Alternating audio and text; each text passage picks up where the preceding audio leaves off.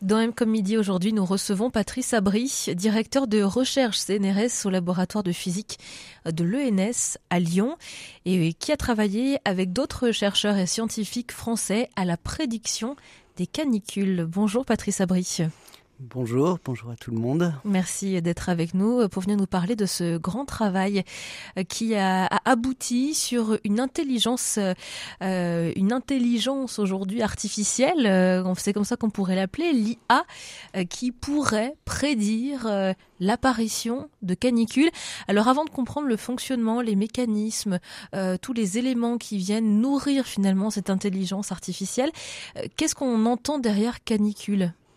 Alors, très bonne première question. Donc, euh, on s'intéresse à la prévision. La question qui nous a intéressés, c'est dans quelle mesure des outils de type intelligence artificielle vont pouvoir prévoir des événements extrêmes du climat. Et on s'est concentré sur les canicules, parce que les canicules sont des événements qui ont un impact très fort sur la société. En 2003, 70, morts, 70 000 morts en, Europe de l'Ouest, donc un, fort impact sur la société. Sur des canicules de longue durée, parce que finalement, c'est ces événements extrêmes qui sont les plus impactants pour la, société. Donc on a pris des canicules de 15 jours et ensuite on s'est intéressé à un territoire de taille suffisante pour que l'étude puisse être robuste statistiquement et on s'est dit pourquoi ne pas prendre la France pour des raisons d'intérêt évidentes mais sur n'importe quel autre territoire euh, de même taille, les conclusions seraient probablement, euh, seraient probablement les mêmes. Donc une canicule, c'est un événement qui va durer pendant 15 jours et pour lequel la température moyenne va excéder un seuil qu'on a déterminée à l'avance pendant euh, la totalité de cette durée.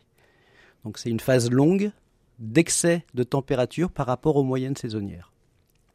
Donc là, on s'est intéressé à des canicules qui sont les 5% d'événements les plus, euh, les plus extrêmes, mais on a recommencé l'étude avec des, avec des canicules qui seraient les 1% d'événements les plus extrêmes et les conclusions sont essentiellement euh, les mêmes. Donc c'est nous qui avons défini ce qu'on appelait événements extrêmes. Euh, et on a pris 5% qui n'est pas si extrême que ça, parce qu'on voulait avoir la possibilité d'observer suffisamment de canicules avec les données dont nous disposions pour pouvoir entraîner une, architecture euh, d'IA. Concrètement, les seuils aujourd'hui que vous avez fixés, euh, il y a donc la durée déjà, donc que vous avez fixé à 15 jours. C'est ça. Et puis j'imagine qu'il y a aussi un seuil de température. Voilà. Alors le seuil de température, c'est pas une température absolue, c'est un excès de température. Et avec les données de climat euh, simulées, je pense qu'on va en reparler, dont on disposait, on a pu observer que les 5% de, de, canicules les plus extrêmes correspondaient à un excédent de température par rapport à la moyenne saisonnière de 2,7 degrés. Et si on veut passer au 1%, il faut monter à 3,9 ou 3,95 d'excès de température par rapport à, la moyenne saisonnière. Aujourd'hui, en France, euh, on a quel recul sur euh, euh, tous ces événements climatiques? On va rester sur la canicule, les canicules que l'on a connues. Aujourd'hui, qu'est-ce que l'on peut en, en dire? Alors, c'est une autre bonne question. en réalité, ce qu'on espère avec euh, ce type de travail, c'est éventuellement être capable de prévoir des choses qui n'ont éventuellement jamais été vues dans le passé. Donc euh, il faut donner à, l'architecture de machine learning une représentation, accès à la modélisation, à la représentation d'événements qui ont une certaine structure. Et pour, pour faire ça, idéalement, il faudrait avoir des vraies données de météo pendant très longtemps, ce qu'on n'a évidemment pas. C'est-à-dire très longtemps Alors, voilà. Parce qu'on en a quand même. Hein. Voilà. Donc, euh, la question, c'est même exactement le cœur du travail qu'on a voulu faire. C'est va-t-on être capable de prévoir l'arrivée de ces canicules et avec quelle quantité de données? Et pour ça, plutôt que de travailler avec des vraies données de météo, on a choisi de travailler avec des données simulées, donc des données qui sont produites par un, générateur de données météo qui est parmi les meilleurs du monde, qui est un générateur produit par une université allemande, donc qui simule l'état de l'atmosphère partout, euh, en tout point de l'atmosphère, pression, température, humidité, euh, densité, etc. Et on a choisi un climat des années 1990 et on a fait comme si on avait été capable d'observer 8000 ans de ce climat. On ne sait pas évidemment a priori de combien de temps de combien de données on va avoir besoin pour entraîner, cette architecture.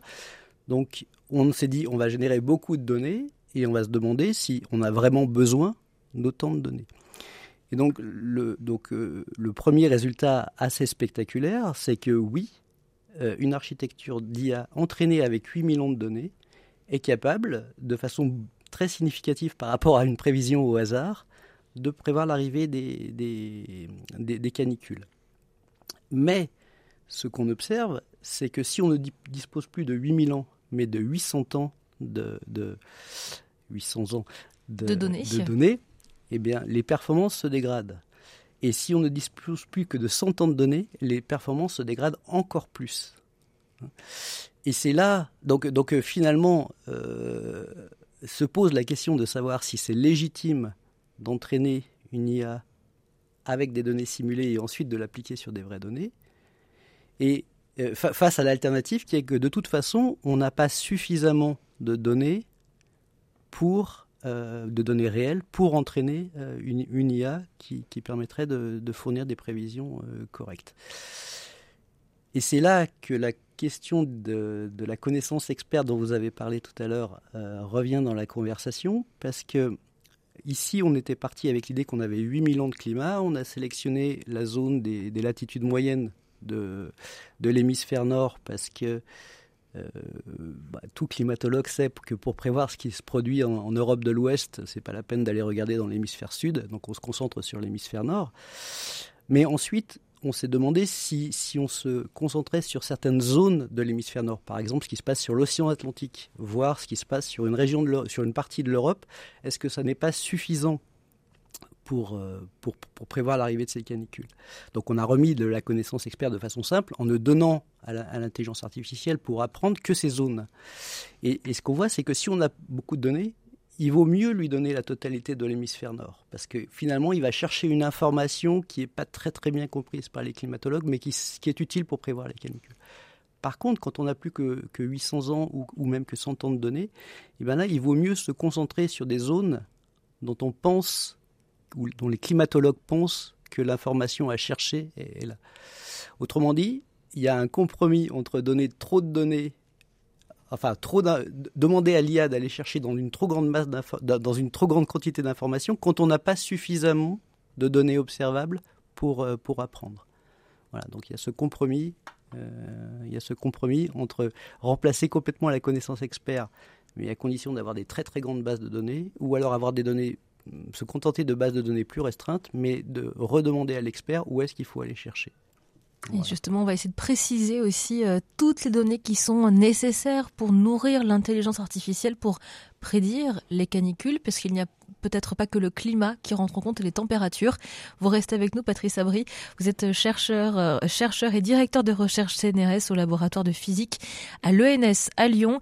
Et vous avez travaillé avec euh, d'autres chercheurs et scientifiques français à la prédiction de canicules. Vous restez avec nous. À tout de suite. M comme midi, l'invité. Nous retrouvons notre invité, Patrice Abri, directeur de recherche CNRS au laboratoire euh, de physique de l'ENS à Lyon, euh, qui a travaillé avec d'autres chercheurs et scientifiques français à la prédiction euh, de canicules.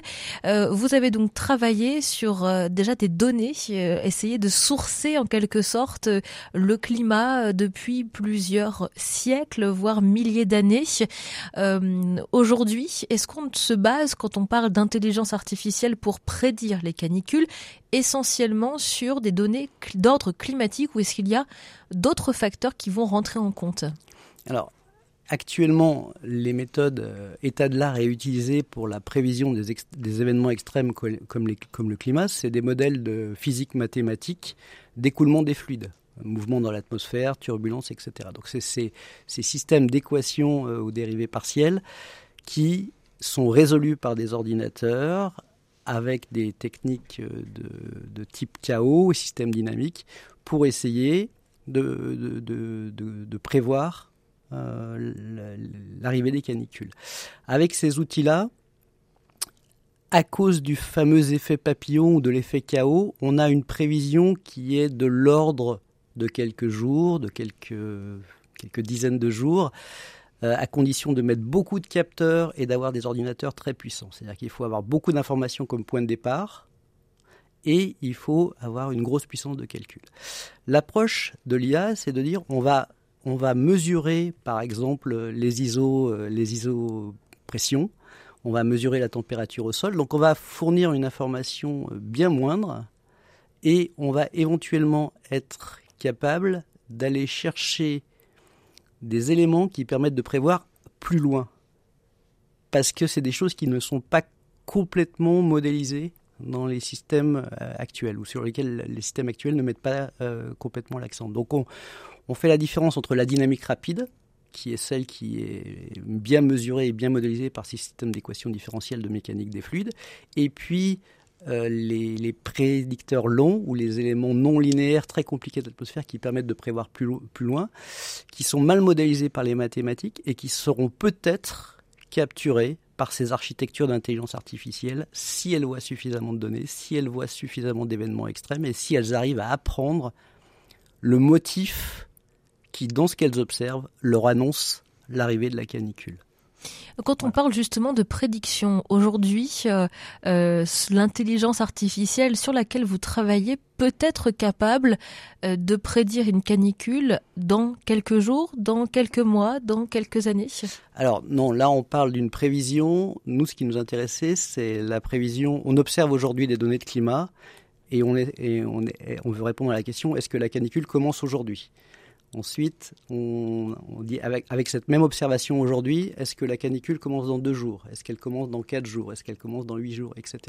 Et ce qu'on voit, c'est qu'on peut prévoir euh, très bien dans les jours qui viennent, de moins en moins bien dans, les, dans, dans, un futur. Jusqu'à 15 jours, les performances décroissent. Et puis pendant 15 jours, donc de 15 jours à 30 jours, les, performances de prévision restent stables. Et ça, c'est justement la capture par l'IA de, de prédicteurs euh, qu'on dit à, long terme, comme l'humidité au sol, la température au sol, qui permettent d'avoir une capacité de prévoir un petit peu plus loin. Mais on parle de prévision de, de l'ordre du mois, peut-être un petit peu plus que Nous, notre étude, on, on a fait de 1 jour à 30 jours. Euh, dans le futur. Disons, on aurait pu probablement aller un petit peu plus loin que 30 jours, mais on ne parle pas d'années, on parle de, on observe au printemps et on est capable probablement de dire ce qui va se passer euh, cet été, avec une certaine probabilité. Quand même. Hein voilà, c'est l'objectif de, de, ce travail. Et, et, euh, et, un point important aussi de ce, de ce travail, c'est qu'on ne veut pas dire oui, la canicule va arriver cet été ou non.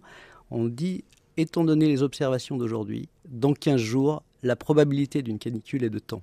Donc on veut donner une probabilité d'occurrence d'un événement extrême et non pas dire euh, oui ou non la, canicule arrive. Et d'abord, il y a deux raisons fondamentales. La première, c'est que intrinsèquement, les mouvements de la mécanique des fluides sont des mouvements qui sont euh, sujets à ce fameux effet papillon ou chaos et donc qui sont intrinsèquement probabilistes. C'est-à-dire qu'intrinsèquement, par nature du problème, on ne peut pas dire de façon certaine. Donc c'est inutile de vouloir le faire. Et puis, deuxièmement, je pense que, enfin, il me semble que pour un décideur ou pour quelqu'un qui a à prendre des, décisions euh, politiques ou sociales, euh, oui ou non, c'est pas très intéressant. Par contre, euh, la probabilité est très forte ou la probabilité à peu près d'une chance sur deux, ça n'induit pas forcément la même décision ou la même prise de décision. Donc on a vraiment travaillé, et ça c'est une originalité de ce travail, non pas sur une classification qui dirait canicule ou non canicule, mais sur une prévision de la probabilité d'occurrence de la canicule. Donc ça c'est une des originalités de ce travail. Aujourd'hui on est, on est capable de faire quoi sans cette IA alors, donc, euh, sans l'IA aujourd'hui, comme je disais, on, a recours à, des, ces systèmes dynamiques, donc cet ensemble d'équations ou dérivées partielles qui modélisent l'état de l'atmosphère, et on les résout numériquement avec des, ordinateurs à partir d'un grand nombre de, capteurs. Hein. et je redis, l'horizon de prévision, il est à plus court terme.